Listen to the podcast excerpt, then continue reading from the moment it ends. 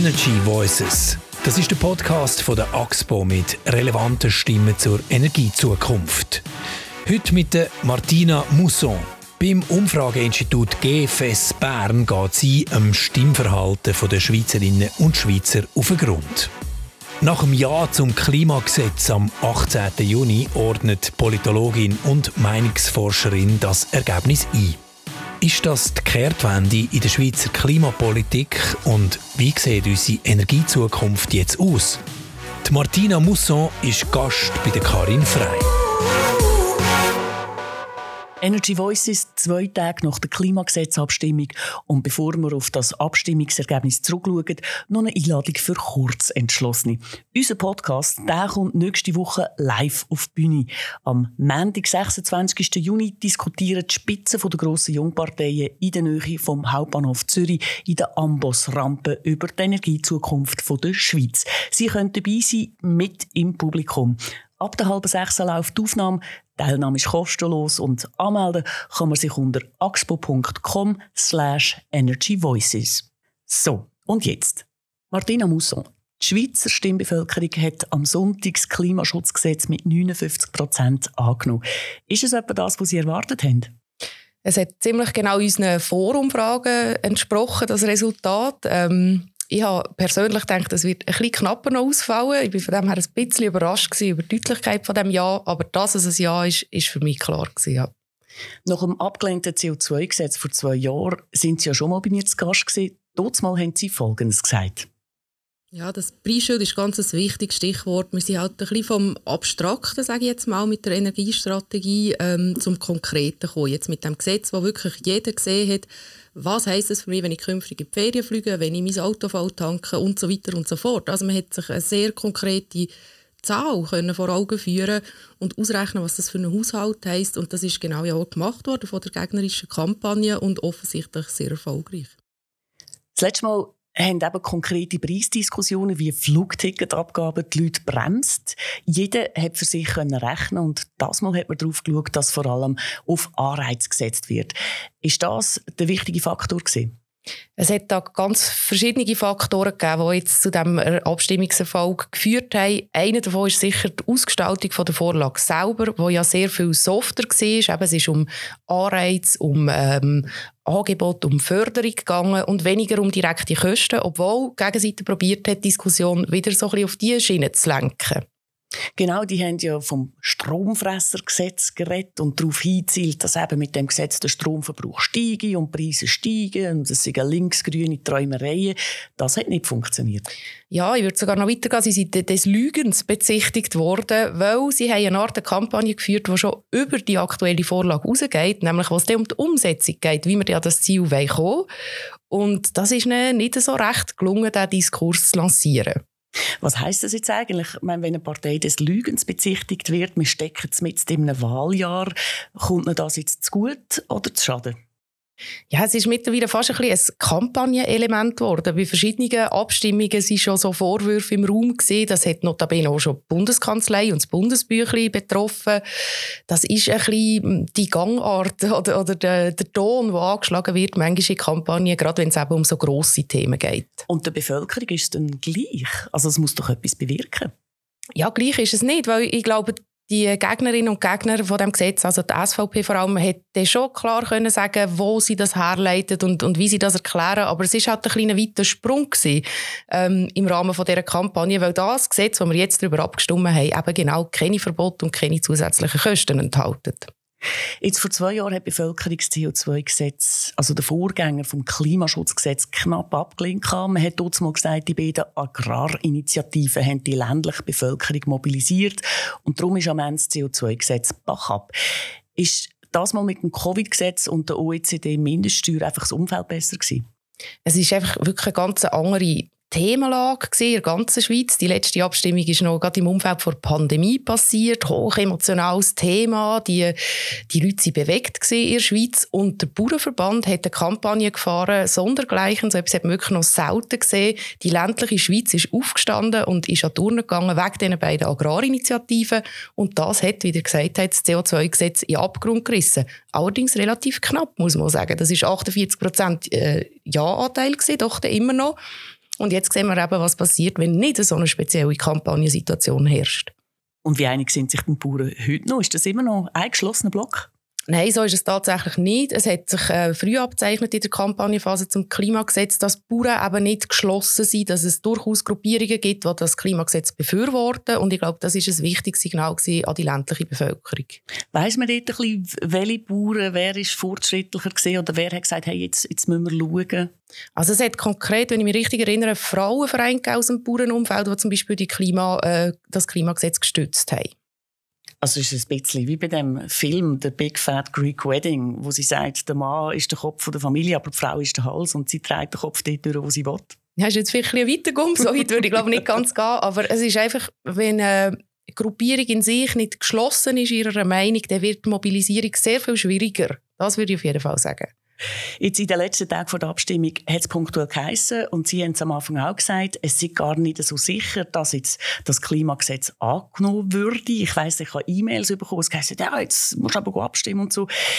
Bei uns im Podcast hat der grünliberale Nationalrat Martin Bäumli die Arbeit der Aktivisten dabei so ein in Frage gestellt. Er hat gesagt, es helfe eben je nachdem nicht, sei sogar kontraproduktiv. Ja, es ist einfach das Risiko, dass die Leute bei einer Abstimmung Nein sagen, weil dann einfach die Leute auf, auf den Geist gehen, um ehrlich zu sein. Und das müssen wir vermeiden. Darum ist auch für uns, für mich ist es unverständliches Verhalten. Aber nochmal, wir machen unseren Job und die Klimakleber sollen machen, was sie wollen. Das ist ihre Freiheit. Also es ist um Klimakleber gegangen, oder? Die Leute, die sich irgendwie an die Straße kleben. Und er hat gesagt, für die politische Arbeit kontraproduktiv. Sehen Sie das auch so? Ja, man hat schon gespürt, dass da ein, ein Ruck durch die, die grüne Bewegung als Ganzes gegangen ist. Es hat ja doch auch Parteiexponenten von den Grünen selber, aber von der GLP haben wir es gerade gehört, die sich klar distanziert haben von diesen Aktionen. Und man kann sagen, ja, es ist natürlich ein bisschen ein Pokern, aber man erreicht natürlich dafür andere Kreise, jüngere Menschen zum Beispiel, sehr gut mit solchen Aktionen. Also hat man das jetzt auch gesehen? Wer ist eigentlich gut abstimmen? So viel ist noch nicht bekannt, welche Altersgruppen und so weiter und so fort. Da müssen wir auf die Vox-Analyse warten. Wir sind jetzt am Befragen, die nächsten drei Wochen, genau. Und dann werden wir genauer wissen, weil die Zahlen werden ja nicht publiziert vom Bund. Haben Sie schon Vermutung? Ja, durch das, dass es eine tiefe Stimmbeteiligung war, mit 42 Prozent am Sonntag, sind das wahrscheinlich so ein bisschen die usual Suspects, die teilnehmen. Und das sind in der Tat tendenziell eher Männer, tendenziell eher ältere Menschen, tendenziell eher äh, Leute aus der politischen Mitte. Ungefähr so würde ich mir das vorstellen. Aber ist ja noch verrückt, oder? Jetzt, äh, ja, ich meine, die Klimageschichte, das ist, das ist so virulent und man müsste eigentlich das Gefühl haben, äh, die Jungen müssten jetzt auf die Hinterbeine. Man erreicht sie, man erreicht sie möglicherweise nicht. Ja, es ist wirklich die Frage. Also, vielleicht war auch die Vorlagenkombination schwierig gewesen. Vielleicht ist so der Sommer, einfach so ein, ein Sommerloch. Man hat vielleicht anders zu tun im Moment gerade, als sich mit den schweren Themen und der Zukunft zu befassen. Ähm, wir müssen wirklich auf die Analyse warten, damit wir wissen, ob es tatsächlich so ist, dass die Jungen nicht erreicht worden sind.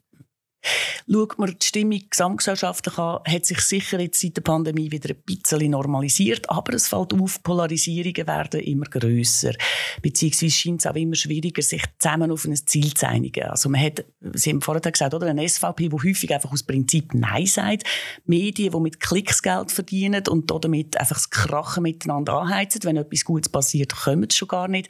Wie eine grosse Chance geben sie im Parlament, dass die effektiv gut miteinander arbeiten können und das, was wir jetzt hier beschlossen haben, irgendwie können zu Boden bringen und umsetzen also ja, grundsätzlich ein grosses Vertrauen in die Arbeitsweise von unserem Parlament und ich glaube, wir haben in dieser Legislatur trotz dieser hohen Emotionalisierung, trotz dieser Krise, die war, doch auch ein paar Erfolge zu verbuchen. Wir haben die lang blockierte AHV-Reform endlich vorwärts bringen und das ist doch ein grosser Brocken, würde ich sagen, und auch eine Leistung von dem Parlament.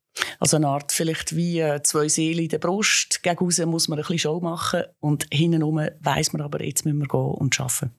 Ja, das ist irgendwo natürlich Teil von dem, von dem Geschäft quasi. Man muss sich ja gerade in einem Wahljahr auch exponieren, man muss auch gesehen und gehört werden, man muss Werbung machen, eigentlich im klassischen Sinn fast. Und hinterher muss man aber natürlich schaffen und, und vorwärts kommen in wichtigen Sachfragen, weil dann nur die Werbung und die Oberfläche quasi die eben doch nicht lenkt, um wieder gewählt zu werden. Können Sie schon etwas zum Stadt-Land-Graben sagen? Ist das so relevant wie bei vergangenen Abstimmungen? Er ist auch das mal relativ deutlich ausprägt, muss man sagen. Das Land, also die ländlichen Gemeinden haben Nein gesagt zu dem Klimagesetz. Knapp wirklich knapp, aber sie haben Nein gesagt. Und in der Stadt ist, ist die Zustimmung doch sehr hoch. Also, man hat eigentlich das gleiche Muster wie beim CO2-Gesetz, einfach so etwa 10 Prozentpunkte höher quasi in allen ähm, Landesregionen. Aber ich glaube, was ganz ein grosser Unterschied ist, oder ein wichtiger Unterschied ist, dass die französischsprachige Schweiz, dort hat der Wind wirklich gedreht. Also dort ist die Zustimmung so hoch wie fast nie sonst. Dort ist wirklich etwas in Gang gekommen in den letzten zwei Jahren. Und was man auch sieht, ist, dass mit dem Graubünden und dem Wallis zwei Bergkantone die Vorlage angenommen haben, die allenfalls sehr direkt betroffen sind, wenn es um die Umsetzung geht. Weiss man, warum das es gekehrt hat? Ja, ist, äh, ist natürlich irgendwo der, der Meinungsdruck in Klimafragen der ist sicher nicht kleiner geworden in den letzten zwei Jahren, auch wenn es vielleicht weniger Leute auf der Straße hat. Das Problem ist in den, in den Köpfen der Leute immer noch sehr präsent. Das ist eine der Top-Sorgen der Schweizerinnen und Schweizer. Das zeigt das Sorgenbarometer zum Wiederholten Mal. Von dem her ist der Problemdruck immer noch vorhanden und eine wirkliche Lösung hat man ja noch nicht auf dem Tisch. Also ist für mich entsprechend klar, dass da ähm, die Emotionalität erhalten bleibt von dieser Debatte und jetzt es eben um die Lösungen wird gehen. Das Thema wird sich heben und, und wird uns beschäftigen die nächsten, das nächste Jahrzehnt, denke ich, die nächsten Jahrzehnte. Ich hätte jetzt sogar gesagt, es ist erstaunlich, dass die Landbevölkerung Nein gesagt hat. Kürzlich äh, sind ja Reportagen herum irgendwie die zerfurchten Böden in der Ostschweiz, zu wenig Wasser. Das müsste doch die Landbevölkerung umtreiben. Es ist sicher etwas, was sie bewegt, aber die Frage ist schon ein bisschen, ist jetzt das Klimagesetz der richtige Ort gewesen, oder? Und es geht ja hier eigentlich um die hehren Ziele der Schweiz bei diesem Gesetz, weil wir haben jetzt äh, das Pariser Klimaabkommen quasi ratifiziert mit deren Abstimmung. Wir haben mit der Energiestrategie 2050 den Atomausstieg beschlossen per Volksentscheid. Und jetzt geht es darum, wie können wir die Ziele erreichen. Und da werden sich dann, glaube ich, ganz neue Gräben wieder auftun. Letzte, apropos Graben, hat mir jemand gesagt, der grosse Graben liegt nicht mehr zwischen links und rechts und zum Teil nicht einmal mehr zwischen Stadt und Land, sondern zwischen denen, die erneuern und denen, die bewahren wollen. Sehen Sie das auch so? Das ist absolut eine Dimension im politischen Diskurs der Schweiz. Ich finde, das hat man sehr schön gesehen rund um die Zweitwohnungsinitiative beispielsweise. Dort haben sich progressive grüne Kräfte zusammen mit konservativen ähm, Kräfte, also ist so die unheilige Allianz genannt worden, die SVP und die Grünen, die zusammen für die zweite Wohnungsinitiative waren, aus relativ unterschiedlichen Blickwinkeln, aber ich finde, dort hat sich das ganz schön gezeigt, was dort eigentlich geht. Und ich als Politologin würde nie sagen, dass links, rechts passé ist. Also ich glaube, ganz viele Leute orientieren sich immer noch auf dieser Achse. Aber es ist vielleicht einfach eine mehrdimensionale Geschichte geworden. Es ist nicht nur eine Achse, vielleicht wird die Links-Rechts-Achse eben tatsächlich gekreuzt von einer Achse konservativ, äh, bewahrend versus modernisierend, ähm, traditionell versus äh, modern, wie auch immer man deren genau möchte sagen. Das ist an sich auch nichts Neues. Man redet schon seit ein paar Jahren von dem, dass man eigentlich in einem mehrdimensionalen Raum ist und ich finde, angesichts von der Komplexität der Probleme, die wir heute begegnen, ist das auch nicht erstaunlich, dass man nicht mehr einfach auf einer Achse kann argumentieren Was würde das jetzt für die Energiezukunft von der Schweiz heißen? Also wenn das die Gräben sind, würde das heißen, man wird wiederum oder und, und da gehen ja quasi die Stimmen schon ein bisschen in die Richtung. Ein Haufen Leute, die sagen Atomkraft super und und andere, die sagen ähm, kein Windkraftwerk in meinem Garten und dann gleich noch ein paar, die das Gegenteil wollen. Ja, das ist tatsächlich eine riesige Meinungswoche, die da rum ist. Und das hat man am Sonntag sehr schön gesehen, zum Beispiel in der ähm, Runde mit den Parteipräsidenten, Präsidentinnen. Dort ist ähm, sehr klar von rechts doch die Forderung gekommen, also gut, wenn wir das wollen, dann müssen wir jetzt einfach zurück zur Atomkraft, was links-grün eher ausschließt, oder würde ich sagen, oder völlig ausschließt.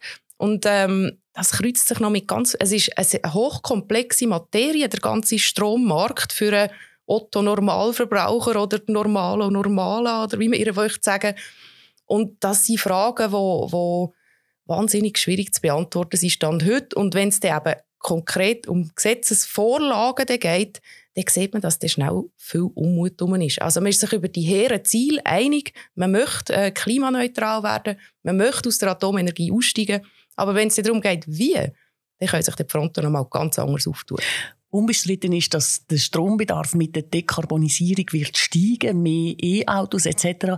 Mit Blick auf die Wahlen. Das Abstimmungsergebnis jetzt, hat das eine Auswirkung auf die Strategie der Parteien in der Debatte zur Energiestrategie? Persönlich denke ich, es muss, weil das Thema Energiekrise, Strommangel ist durch den Ukraine-Krieg natürlich ganz neu aufgeleistet worden irgendwo oder hat eine neue Brisanz bekommen. Und der Krieg ist ja alles andere als beendet. Von dem her wird auch das Thema gerade auf den Winter her, auf den Herbst her natürlich wieder im Raum sein. Und es wäre schon weise, man würde sich vorbereiten auf Debatten in diesem Gebiet. Und nochmal, welche Parteien hat jetzt das Ergebnis auf das Wahlkonto eingezahlt? Kann die SVP das Nein-Lager jetzt erst recht mobilisieren oder sind die Grünen und Grünliberalen damit wieder mehr im Aufwind? Ja, ich glaube, beide können eine gute, eine gute Schlussbilanz ziehen, weil es sind ja doch 41 Prozent der Bevölkerung, die gegen das Gesetz gestimmt haben. Und das ist mehr als ähm, das klassische oder das Kernelektorat von der SVP. Von dem her haben sie es geschafft, über ihr eigenes Elektorat rauszubewegen. Das ist durchaus ein Erfolg, würde ich sagen, für das aus der Warte von der SVP. Und für die Grünen und für die SP ist natürlich die Bekenntnis zu dieser Klimapolitik und zu diesen Zielen der Klimapolitik ganz ein wichtiger Faktor in diesem Wahljahr auch. Es nimmt ihnen aber allerdings vielleicht ein bisschen Wind aus den Segeln, weil das Thema ist brisant, aber jetzt haben wir ja quasi etwas gemacht. Ah, was bedeutet es denn für die Mitte? Ja, für die Mitte ist äh, die ganze Klimadiskussion eine schwierige Frage und sie, sie spaltet sich dort auch recht, kann man sagen. Ähm, tendenziell ist die Mitte also die vermittelnde Kraft und weil wir da wirklich über eine Frage reden, die die beiden Polen enorm bewegt, ist, ist die Rolle der Mitte natürlich zentral, wenn es darum geht, Lösungen zu bauen. Also die Mitte ist jetzt gefordert. Nimmt mich Wunder, wie sie es macht, gerade jetzt im Wahljahr.